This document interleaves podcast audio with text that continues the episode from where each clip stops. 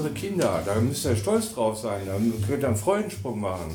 Wir sorgen dafür, dass unsere Art erhalten bleibt. Wer würde euch sich um, im Alter um euch kümmern, wenn ihr keine Kinder zurückgelassen habt? Alles lauter, sachlich, super Argumente. Ja, aber sie gestehen dir ja deine Emotionen nicht zu. Was hat das mit der, mit, der, mit der Menschheit zu tun? Wir sind genug, wir brauchen. Der Maren muss die Art nicht erhalten. Natürlich. Wir brauchen Marens Kind nicht. Nee. Wir sind, wir sind genug. Das hätte ich noch sagen sollen, da wäre Ja. ja. völlig ausgerastet. Ja, wenn das ein Argument ist, wenn die Art erhalt und, und die Frau äh, schenkt uns die Kinder, ach komm, das ist so eingebaut. Das ist nun mal eine Frau, die, die kriegt nun mal Kinder und wir machen den anderen Teil. Sieht Aber- auch so aus, dass äh, das, äh, das ist ja komischerweise so, dass alle Frauen, die ich kenne, irgendwann damit angefangen haben, so mit 28 zu sagen, ich will ein Kind haben. Ja, ist auch ja die auch- Gebildeten, auch jene, die beruflich Karriere machen konnten oder mal mittendrin waren. Und jene, die Karriere gemacht haben und aufs Kind verzichtet haben, die sagen dann mit 50 Jahren, oh, ich vermisse was. Ein Kind, ich adoptiere jetzt eins. Mhm. Oder ich kümmere mich um die, um die Schauspielerinnen machen das gerne, die kümmern sich um die kranken Kinder in Afrika. Ja. Das, bei der Frau scheint, ja, das, so weit, weit weg sind unsere Frauen ja auch nicht von den weiblichen Tieren. Ne? Die Tiere sind auch, die wollen auch Arterhaltung. Die sind auch geil auf Arterhaltung. Ja. Statistisch Das ist es so. du hast vorhin Evolution das Wort im Mund genommen, das ist evolutorisch drin in unseren Genen. Ja, statistisch ist es so, über 90 Prozent der, der Frauen äh, pflanzen sich fort, also die, die Gene bleiben erhalten. 50 Prozent nur der Männer. Weil Männer, die Vater werden, werden das oft auch von mehreren, bei, mit mehreren Frauen oder die überhaupt zur Vaterschaft auserwählt werden. Ja. Denn es ist für eine Frau ja einfacher, einen Partner zu finden, als für, äh, als für einen Mann akzeptiert zu werden als Partner. ja. Denn die Auslese ist ja härter in die Richtung. Das heißt, es fallen 50% der Menschen, äh, der Männer jetzt mal ab, abgesehen von körperlicher Behinderung, sexueller anderer Orientierung, die lassen wir mal außen vor, in beiden Kategorien. Es werden viele Männer nicht zum Schuss kommen, weil sie selbst die ent entstellteste und, und dürfste Frau wird sie nicht ranlassen. Hm. Weil es gibt die, die statistische Beobachtung, die aber ähm, schon nah an einem, äh, die Hypothese ist nah an einem Gesetz. Frauen, wenn es um die Familienplanung geht, planen nur auf Augenhöhe oder höher den Partner. Die akzeptieren einen Partner auf Augenhöhe oder höher. Männer nach unten. Sozialer Status als Kriterium. Genau, sozialer Status und oder auch äh, äh, sozialer Status muss ja nicht mal real sein, er muss ja auch nur ver, äh, em- empfunden sein oder sonst was. Ne? Ja.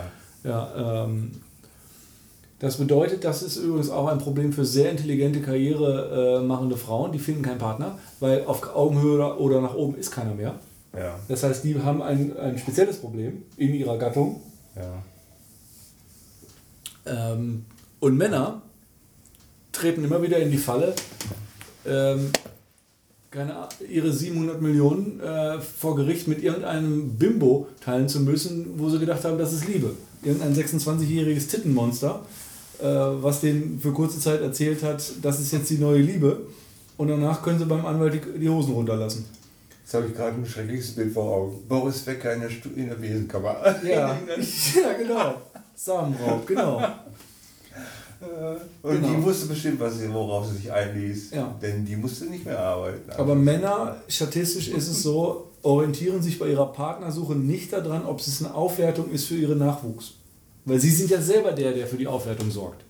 Ja. Die orientieren sich erfahrungsgemäß in unserer Historie nicht daran, dass eine Frau auf Augenhöhe oder höher ist, um gutes Erbgut bzw. die Familie zusammenzuhalten. Das ist eh die Aufgabe des Mannes. Ja. Und darum orientiert er sich nach unten. Ja. Beziehungsweise hat er eine, eine weichere, weicheren Übergang. So kommt es, dass der Chefarzt seine äh, Krankenschwester liebt, äh, Genau. heiratet und liebt. Genau. Und es für die Krankenschwester ja auch passt, weil sie ja nach oben orientiert Ja, ist. besser, können sie, besser kann sie es gar nicht treffen. Genau. Der Kerl ist ja nicht nur als Arzt imstande, äh, fürs finanzielle Überleben zu sorgen, der kann sogar medizinische Hilfe leisten. Das besser kann es doch einem gar nicht gehen. Es, wenn, du- wenn du ein knallharter äh, Evolutionsbiologe bist und es geht nur darum, dass du dein Kuckucksei in das bestmögliche Nest legst als Frau, Ja. Oder als Mann, als beides. Du versuchst nur deine Gene durchzubringen. Wenn wir mal alles andere außen vor äh, abscheiden und nur sagen, es geht nur darum, das ist der tiefste Impuls in uns drin, wenn es so wäre, nur als, nur als Gedankenexperiment. Äh, äh, dann geht es darum, deine Gene irgendeinem Milliardär oder irgendeinem Chefarzt unterzujubeln. Egal, ob danach eine gute Beziehung rauskommt oder ob das Kind eine tolle Kindheit hat oder ob Papa sich auch nur einen Scheiß um das Kind kümmert. Aber es ist abgesicherter als vorher. Es liegt in einem wärmeren Kuckucksnest. Nur biologisch genau. Ja. Nur biologisch. Und das kann aber noch ein, ein starker innerer Impuls sein in, ja. in uns.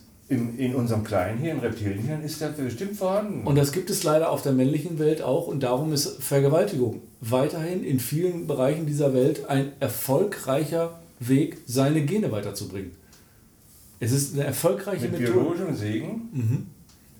Weil es ist eine erfolgreiche Methode, weil den größten Teil dieser, der, der Menschheitsgeschichte und auch noch viel auf, viel, äh, viel auf diesem Planeten ist Abtreibung nicht möglich gewesen. Das heißt, wenn du zum Schluss gekommen bist, war es passiert. Die Mutter hätte ihr Kind töten müssen, um deine Hälfte der Gene wieder aus der, aus der Welt zu, zu schaffen. Das heißt, du hast es geschafft, deine Gene in die nächste Generation zu bringen. Die Natur hat es geschafft. Die Natur hat es geschafft. Ich glaube, der beteiligte Mann ist nicht bereit, dann anschließend äh, die Verantwortung auch zu übernehmen. Wahrscheinlich nicht. Die Natur hat es geschafft. Weil der Natur ist es, äh, soziale Aspekte scheint die Natur äh, überhaupt nicht zu interessieren. Wie gesagt, Gedankenexperiment. Ja. Von dir jetzt gerade oder? Nein, nein, nein, nicht von mir. Nicht von mir. Zwei verschiedene Autoren. Im Moment verstärkt um Evolutionsbiologie? Nein, nur, ich habe es heute schon zweimal erwähnt, ne? Nee. Mhm. Nein, ich bin ja auch, ich habe, ich bin, froh, dass ich Darwin auch, in der, ich habe ja auch ähm, äh, den Dingens gelesen, von, der, von dem der, der Gotteswahn ist, äh, Richard Dawkins, der ist ja Evolutionsbiologe, hochdekorierter. Und Atheist. Ja, ja, Atheist und ähm, da geht er auch ziemlich weit, da geht er nämlich so weit, dass er auch Dinge... Ähm, kritisiert und verneint, die aber Folklore sind und die äh, Gesellschaftsstruktur zusammenhaltend sind. Das ist nicht alles schlecht, was da dran ist. Ähm, da würde ich ihn kritisieren, genau wie sein Kompagnon Sam Harris, die sind da sehr weit. Ähm, aber anyway, ähm, was ich sagen wollte ist, ich habe für mich verstanden, dass Darwin ähnlich wie der Knigge war. Knigge unterstellt man ja immer, dass Knigge ein Regelbuch geschrieben hat, wie man sich verhalten soll. So wird es ja heute auch dargestellt oder oft darüber geredet.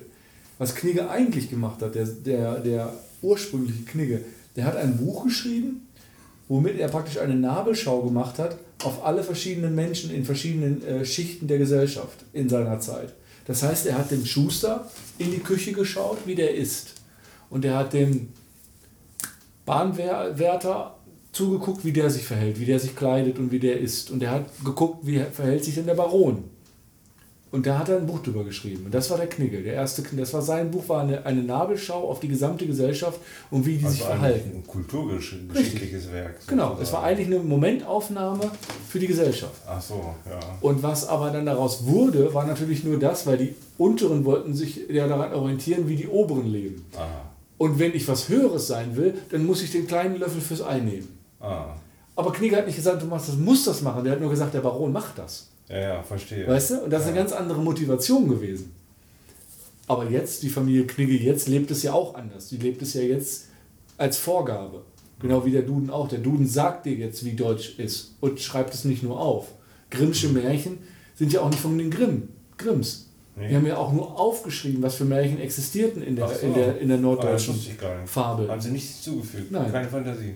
Nein, es gibt keine Grimm, Grimmschen Märchen, glaube ich, von denen, sondern das, sind, das ist eine Kollektion der Märchen, die in ihrer Zeit Und existieren. Busch, der hat aber das, erfunden, das, war, das war sein eigener. Der war richtig kreativ. Ne? Ja. Einen richtig schönen schwarzen Humor. Ich liebe den Kerl. Ja. Das ist ein Schaumburger, das musst du dir mal vorstellen. Ja. Dass ein Schaumburger auf philosophische Weise wunderschöne Bilder, äh, Bilder gestalten kann, finde ich fantastisch. Ja. So ein Abkommen der Preußen. Der Busch ist schon ganz cool. ja, was, wo waren wir? Ach ja, bei Darwin. Und Darwin hat nicht gesagt, dass, ähm, so wie ich es verstanden habe bisher, dass, dass sich die Dinge, also er hat beobachtet, was passiert. Er hat beobachtet und hat und, und heute, glaube ich, sind seine, sind, ist seine Denkweise oft, oft umgedeutet und sie unterstellt eine Absicht.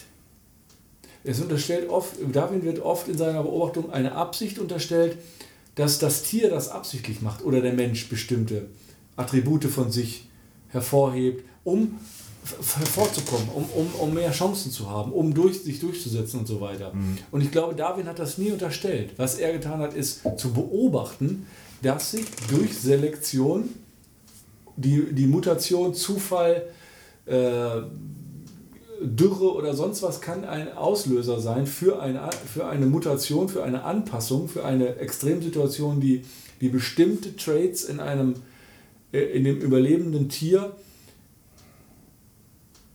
dass dadurch äh, zufällig mehr Chancen, zufällig mehr Chancen hatte.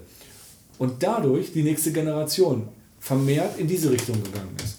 Mhm. Das heißt, Anpassungsdruck und Anpassung, aber die Anpassung selbst war nicht absichtlich. Ja? Ganz extrem habe ich das zum Beispiel mal äh, verstanden und auch erlebt, wie es falsch verstanden werden kann, in, äh, als ich die Ausbildung gemacht habe, die zum Fitness, äh, zum, zum, zum Gesundheits- und Fitnesstrainer, da diesen Schein, den B-Schein in Köln. Und zwar ging es um Muskulatur im Bein. Weil der, äh, es gibt schwarze Rassen, also schwarze Ethnien, die haben eine stärkere oder sogar eine andere Muskelstruktur im Bein. Darum gibt, sind die Sprinter und so, das sind alle schwarze. Da läuft ja kaum noch ein Weißer mit. Ähm, oder auch Sprung. Also das ist auch ein Muskel, der für, für die Sprungkraft entscheidend ist. Das heißt Weitsprung, Hochsprung, Basketball und so weiter. Ne? Ähm, und dann haben wir über Sklaverei gesprochen in den USA, dass da natürlich auch die Stärkeren überlebt haben, die sich durchsetzen konnten oder die halt diese, unter diesem Joch, unter dieser Arbeit überleben konnten. Und da gab es Was dann so. man heutzutage Resilienz nennt, ne? Genau, und da gab es aber auch irgendwie so diesen Konsens oder das Gefühl in der Gruppe und da wurde irgendwie so drüber geredet, als ob die, die sich zusammengerissen haben und sich, und sich stark gemacht haben, dass die überlebt haben. Und ich glaube, das ist ein 0,001% Bereich, wo man seine wo man mehr machen kann, als man kann. Weißt du, was ich meine? Mhm. Ich glaube, die haben überlebt, die einfach überlebt haben. Ohne Zutun. Mhm. Sondern weil es die anderen ausgebürstet hat. Weil die nicht kräftig genug waren für diese harte Arbeit über Jahre hinweg. Die es nicht mehr geschafft haben, nach 16 Stunden Zuckerrohr schlagen, abends auch noch eine Frau zu schwängern. Mhm. Aber es gab ein paar Rasputin-Typen, die das konnten. Und die hatten. Rasputin-Typen, ja. Ja. Und die hatten die Energie abends noch noch eine, eine Frau zu schwängern. Und die haben die nächste Generation geformt. Aber das war nicht deren Absicht. Die haben sich nicht vorher überlegt, wenn ich stärker bin, dann setze ich mich durch.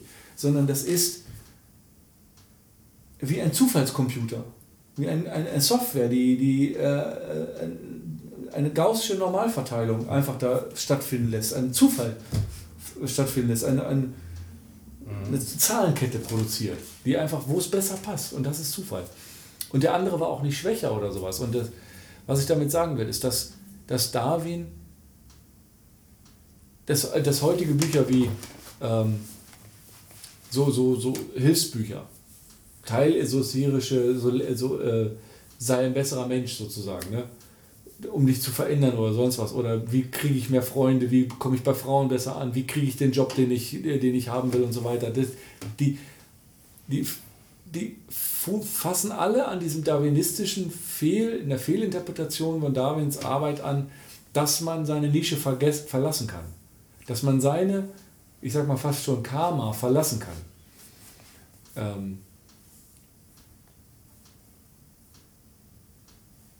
Und ich glaube, dass das zu viel verlangt ist oft. Ich glaube, dass man nicht besonders weit weg kann von dem, was man ist.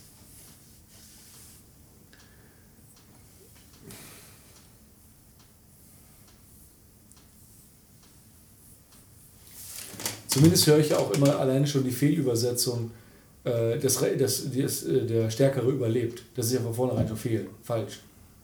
Das gibt es mittlerweile im Englischen sogar, dass das falsch verstanden wird, wobei die Engländer es ja noch weniger Probleme haben sollten, weil die ja wenigstens keine Übersetzungsschleife noch drin haben. Es ist Survival of the Fittest. Und das Fittest ist aber auch nicht mit Aerobik gemeint, dass du am fittesten bist, um dich durchzusetzen. Fit bedeutet auch passend. Survival of the Fittest. Es ist das Puzzleteil, was in, in, die Situ in der Situation am besten passte.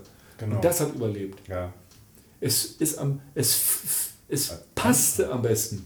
Ja, Anpassung trifft den gern, oder? Anpassung. Nicht mal Anpassung, weil Anpassung unterstellt schon wieder äh, äh, Veränderung, mögliche Veränderung. Es ist einfach der überlebt, der schon das Puzzleteil, was schon genau reinpasst.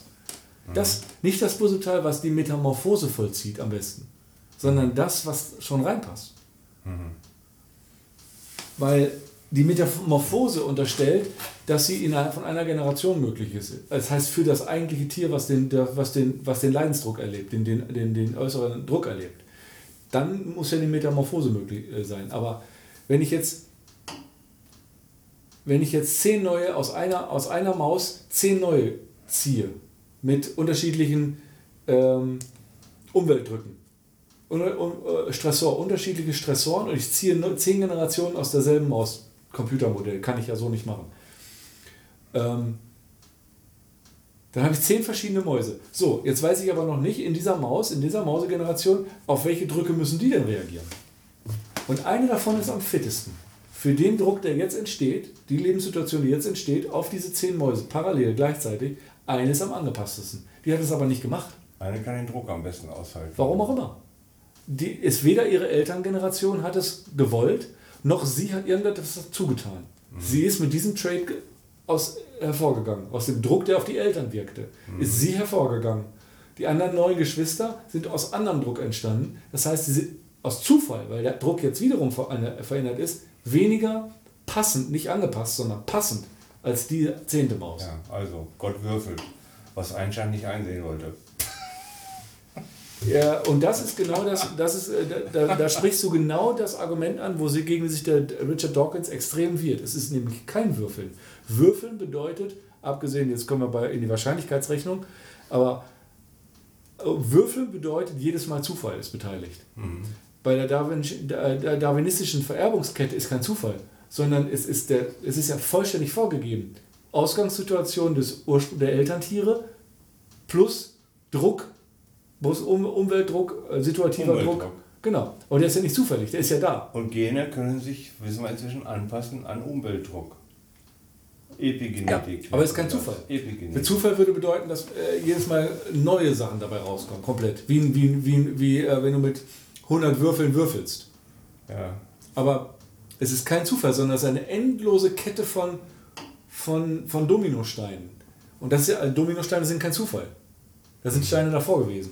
Das ist eine Kausalkette. Und die Kausalkette sind die Elterntiere und wiederum die neue Situation, in der das Kind wieder unter Druck steht. Druck, was auch immer Druck ist. Es ergibt sich aber eine epigenetische Reaktion. Und die wird ausgelöst durch Umweltfaktoren, die epigenetische Reaktion. Und daraus ergeben sich neue Gene für die nächste Generation. Ja, genau.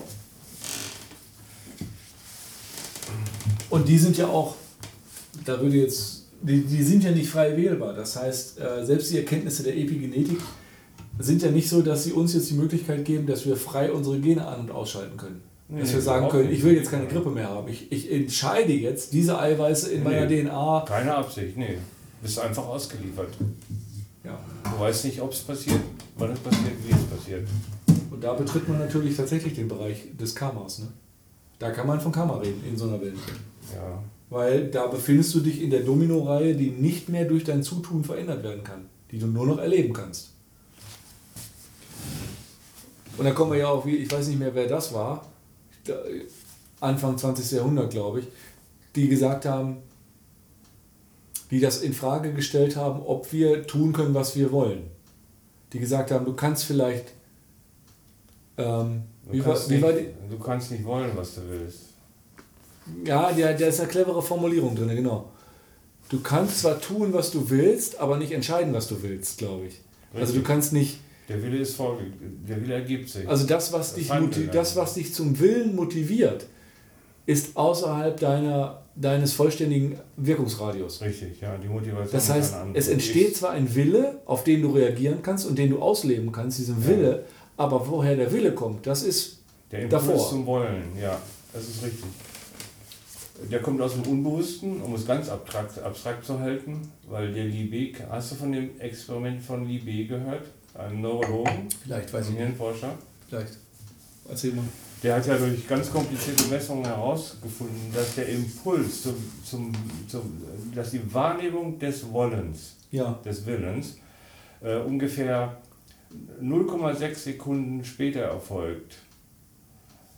Also der Impuls, die Quelle des Impulses liegt früher, viel früher, ja. als, als ähm, ist, ist viel früher als die als Wahrnehmung. Die, als die Erkenntnis des Wollens. Des Wollens. Ja, genau. Als die Wahrnehmung des, als die interne Wahrnehmung des Wollens. Ja, ja. Also fast eine Sekunde. Ja.